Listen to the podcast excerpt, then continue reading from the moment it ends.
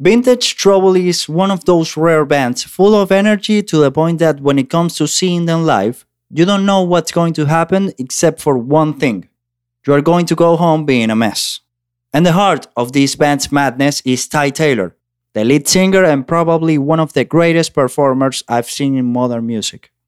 Ty and I sat down to have a chat about different things like the new sound of the band, the current situation with black people in the US, and now I want to make you a part of it. I'm Carlos Gonzalez, and this is A Quien Corresponda.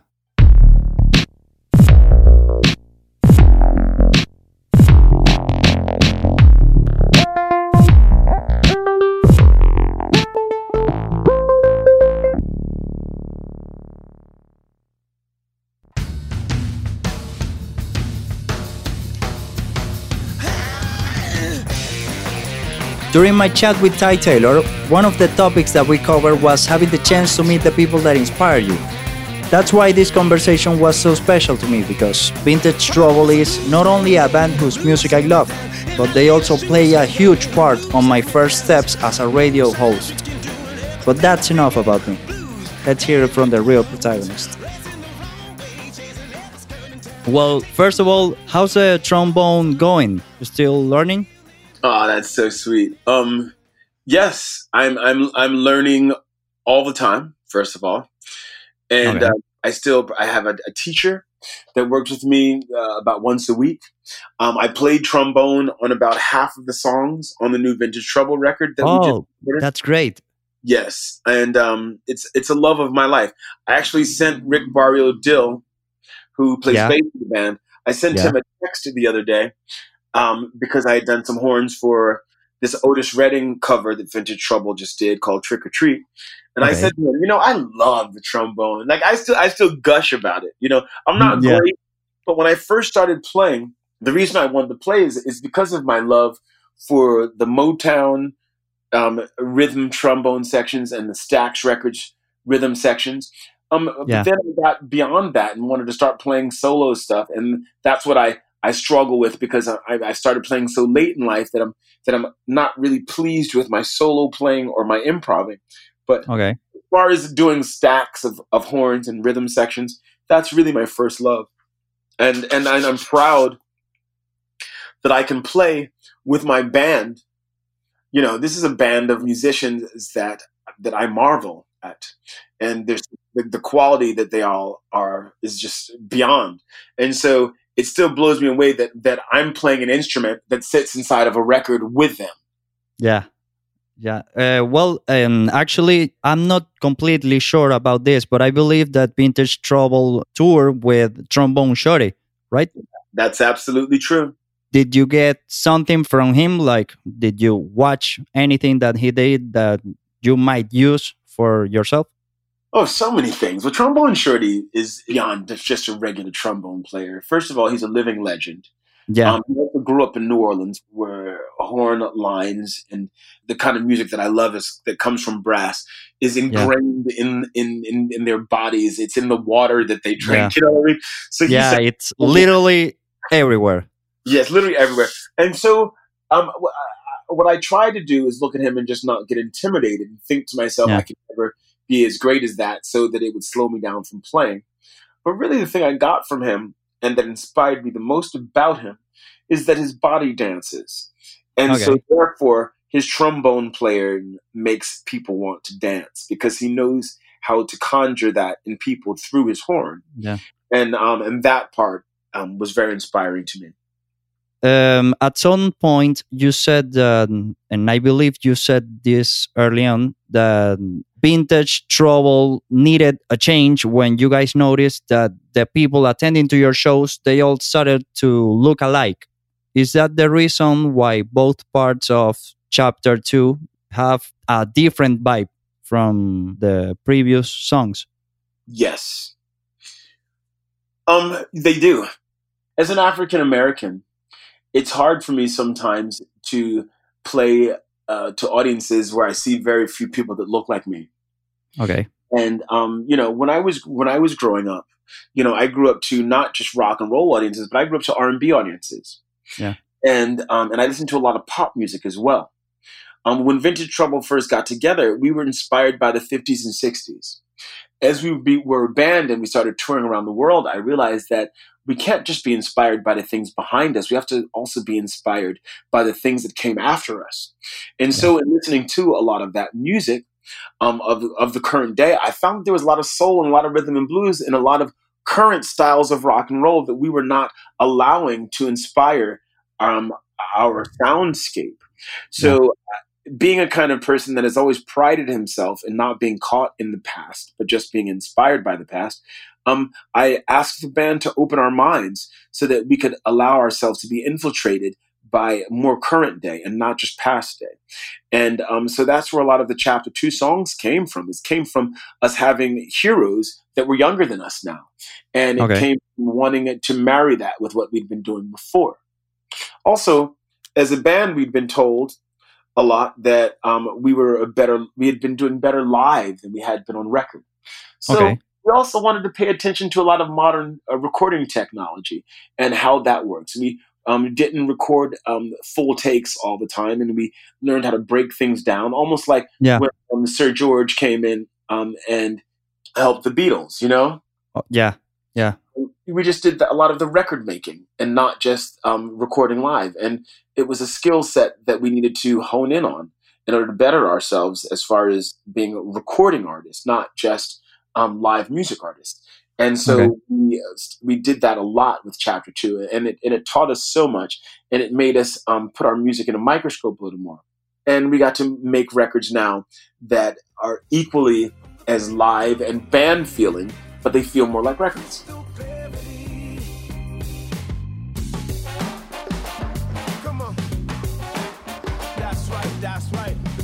The events from your childhood usually define your character. You can hear different stories from a person and try to figure out why sometimes they are just the way they are. And Ty Taylor is no exception to the rule, because being a good rebel has always been part of his DNA. Ty, is it true that playing the Scarecrow on The Wizard of Oz gave you the confidence to realize that you were actually a great singer? That's so funny. Um, it did more so than it making me realize I was a great singer. It made me realize that um, I was a great performer, or that I wanted performing to be my life. And that was such a long time ago. I'm excited to get off the phone with you and call um, Joan Kilcommons, who is my first drama teacher in school yeah. and music. She put me in that first production of Wizard of Oz, and I can't wait to tell her that that came up in an interview today.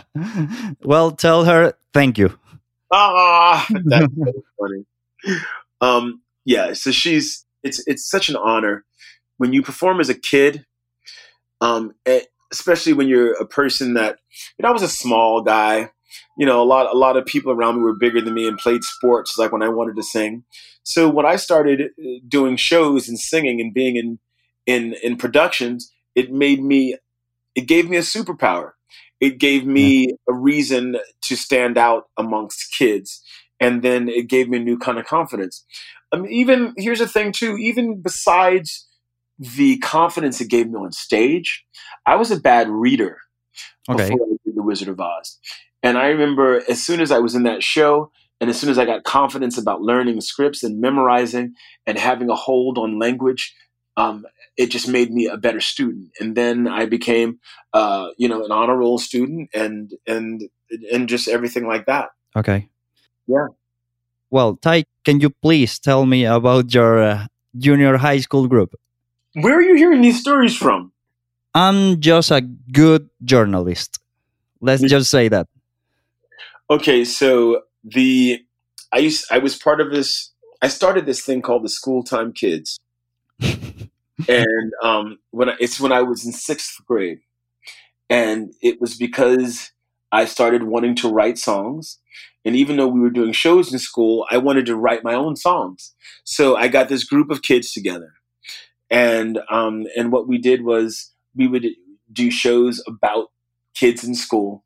I wrote all the music about the things teenagers go through, and we would go around to different schools and perform them. Now, as it turns out, a lot of times we would go and perform at other schools and we hadn't gotten permission from the principal. So we would basically get my mom would pick us up and another mom. Uh, I probably told my mom that we did have permission. My mother wouldn't have done it without that. Yeah, exactly.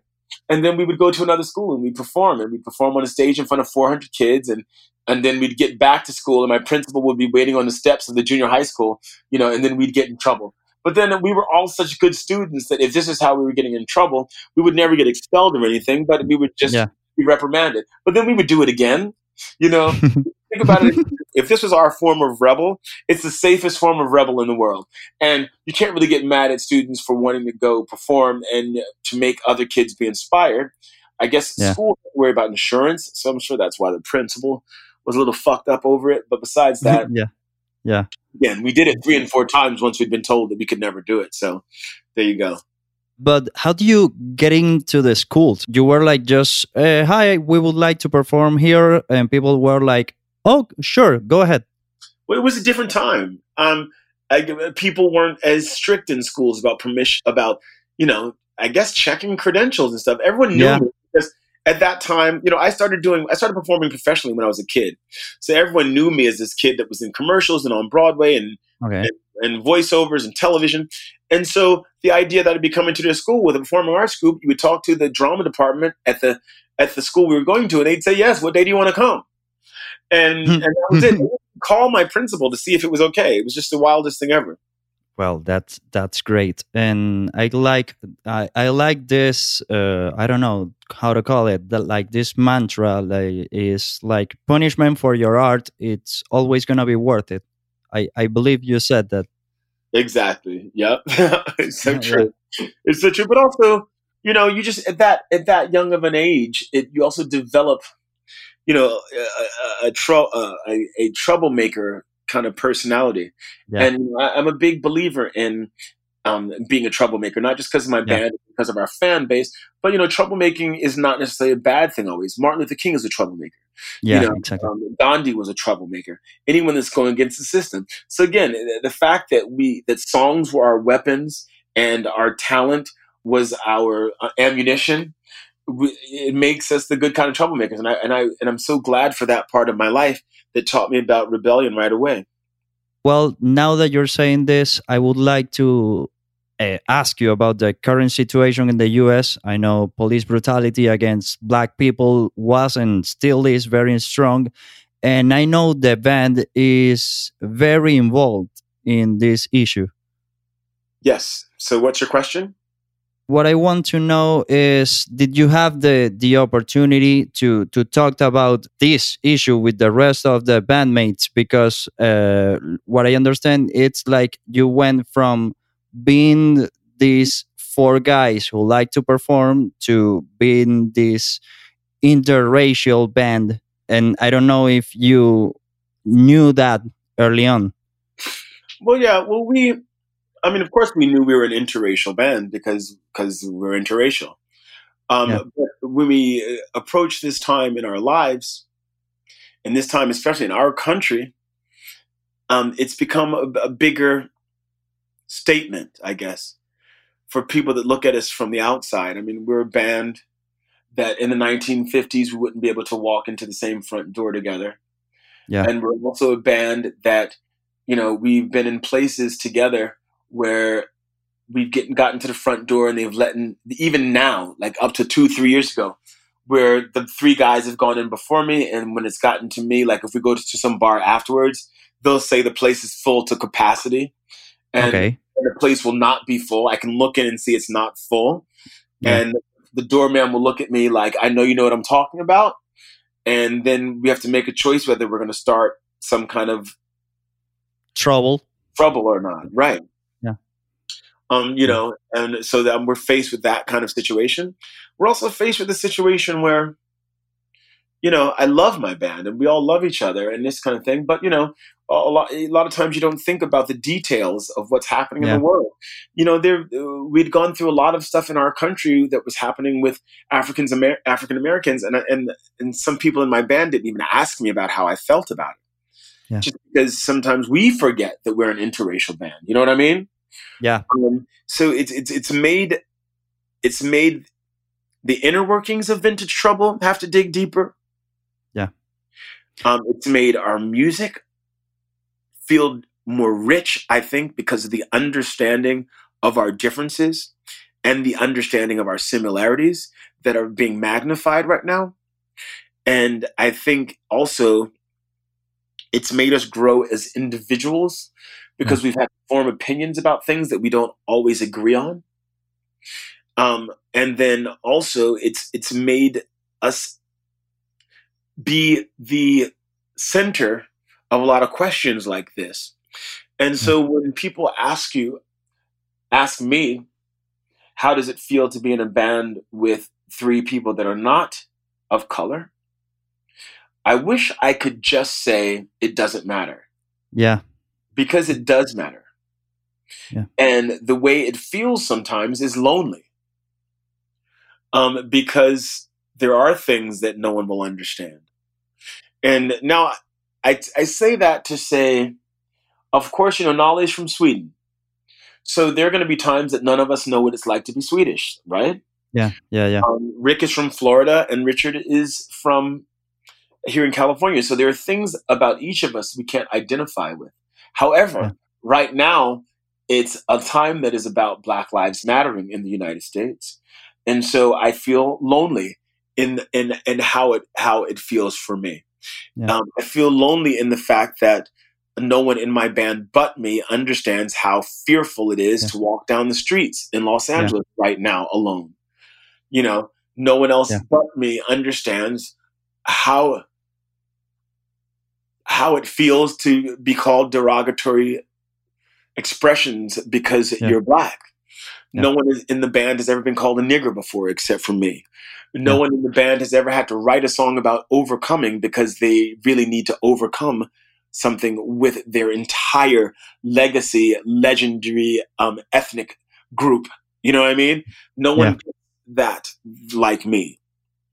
So it also brings on a lot of responsibility because of the fact that they may not understand it like me. It, it means that I have to communicate that yeah. as well as I can with them so that they do understand what it feels like. Even if they can never get it into their bodies through experience, they at least might develop the highest of empathy if I can do a good job of explaining.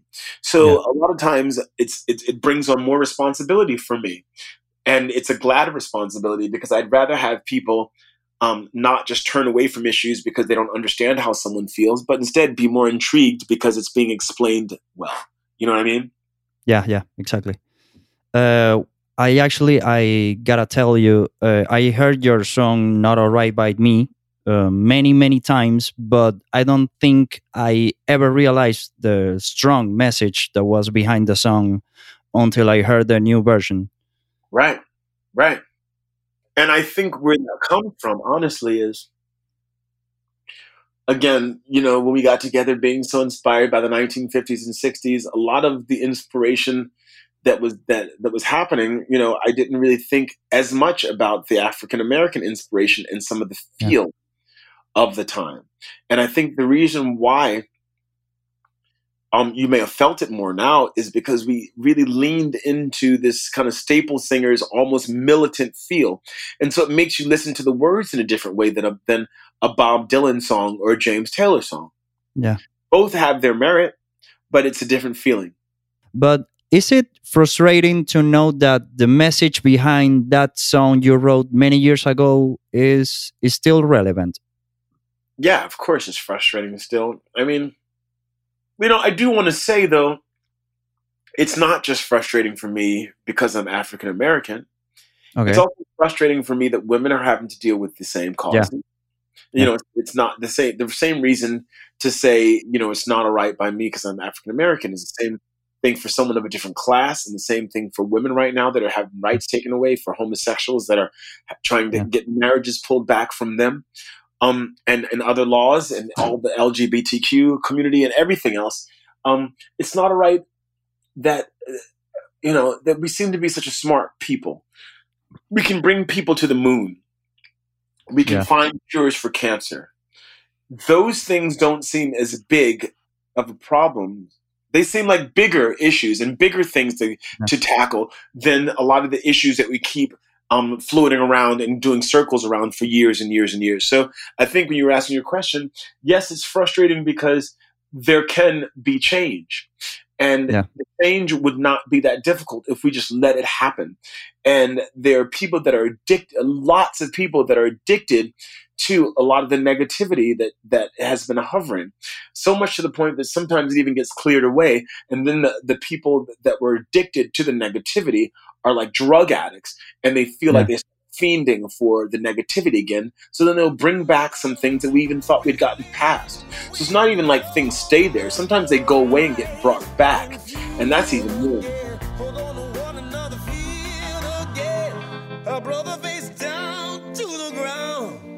screaming mercy, mercy, please. A man in midnight blue upon his neck with heavy knee.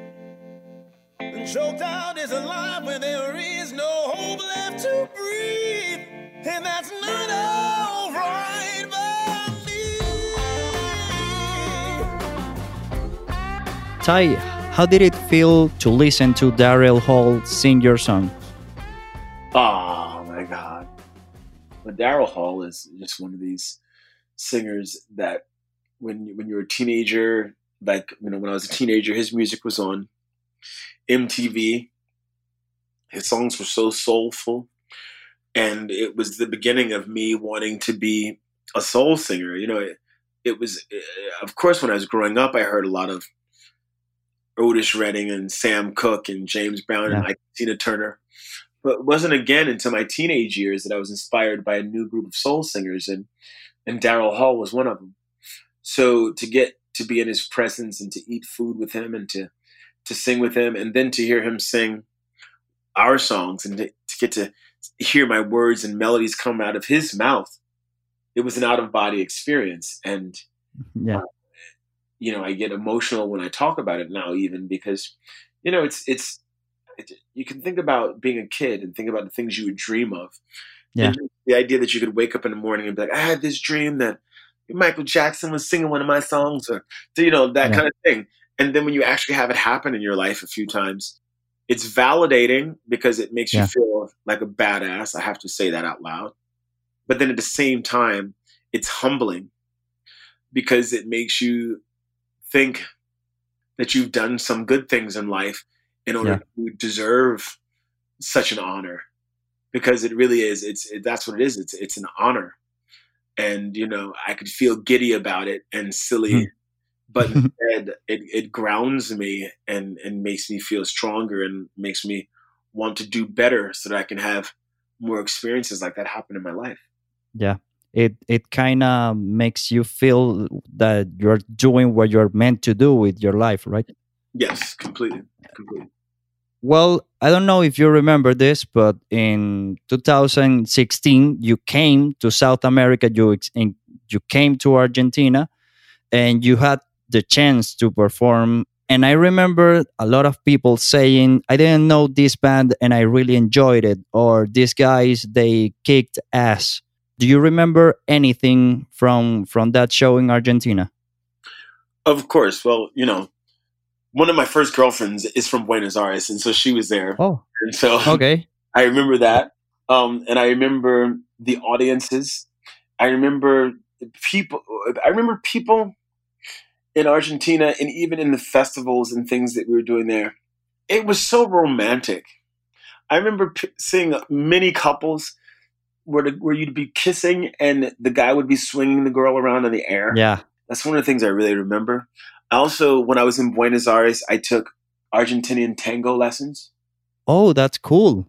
Yeah, from private. I took a private, two private that's classes, cool. and then the food, of course. And what um, what did you get to eat? Do you remember anything? Um, steak. Okay, and, yeah, of course. If you come to Argentina, you have to eat that. Right, but I don't even eat meat, and so but I oh, had, okay. I had steak when I was there because I always told myself that I was not quitting for any reasons except for health reasons. Not okay. like I mean, just because I felt like my body felt lighter when I didn't eat them, not because I yeah. or, I, or or anything. But um, and I feel like if animals are raised well and taken care of, and it's it's not with you know too much negative uh, torturing of animals, okay. I do believe in life cycle, this kind of thing a little bit. So when I was in Buenos Aires, I was like, I've got to have steak, and I did, and it was just the food was just delicious there, and the seasoning. I like that. I like that it's it's overly seasoned, but it's yeah. not. But it doesn't molest your taste buds. Like okay. there's something about it that's that's very sensuous in its flavoring, but not um, overwhelming. You know. Yeah. Okay. Uh, well, uh, I was actually gonna ask you if you got the chance to see around whenever you were on tour, but you basically just answered that. So, Ty, uh, I just want you to know that when I wanted to start a radio show back in my country in Venezuela, I had to send a demo about the show I wanted to do. And I remember that what I recorded was a piece of information talking about vintage trouble because oh. it it's a band that ever since I discovered it I thought it was really really cool so the fact that I'm speaking to you right now it's just full circle so oh. thank you so much for this hey on this same on this same interview right now just because of the fact that um um we have so many Spanish speaking troublemakers um that we don't get to talk to during this time would you mind doing a little a clip for me that you can then send me an MP3 of, and then I can send it to our Spanish troublemakers? Uh, yes, uh, but yeah. what what do you want me to say? Can you just say um we can talk it back and forth right now. You ready? Okay, okay. Hey, um, hello, Spanish speaking troublemakers. This is Ty Taylor from Vintage Trouble. Hola, oyentes de Vintage Trouble. Este es Ty Taylor I'm in an interview right now with Carlos Gonzalez and I asked him to translate this for me. Estoy en una entrevista con Carlos González de a quien corresponda y le pedí que tradujera esto para mí. One of the reasons that we are the most sad about not touring the world these days is that we don't get to make our music in front of the best dancers in the world that happen to be our Spanish speaking troublemakers. Una de las razones por las que estamos más tristes de no poder tocar en todo el mundo es porque no podemos estar frente a los mejores bailarines del mundo que resultan ser los oyentes de Vintage Trouble de habla hispana. When this whole thing opens, when quarantine is over, we will see you soon. We love you. We look forward to dancing in front of you again and sharing our music with you. Cuando todo esto termine, no podemos esperar para presentarnos enfrente de ustedes y abrazarnos y bailar todo lo que tenemos pendiente. Hasta pronto. I, I, don't think I have to translate that. Okay, cool. Thank you. Thank you.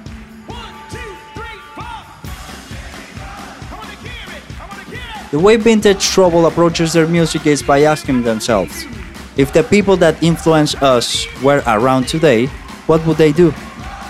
And that's because they don't want to make something old feel contemporary. They live in the present. And I think that statement not only applies to their music, it also goes with their way of thinking.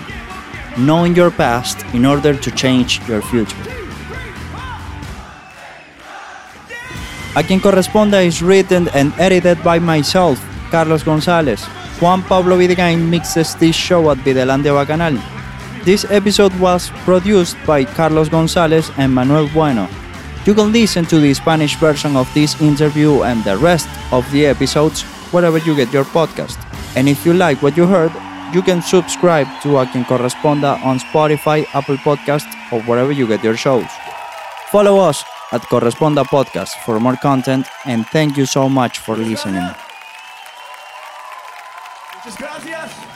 Muchas gracias. Muchas gracias.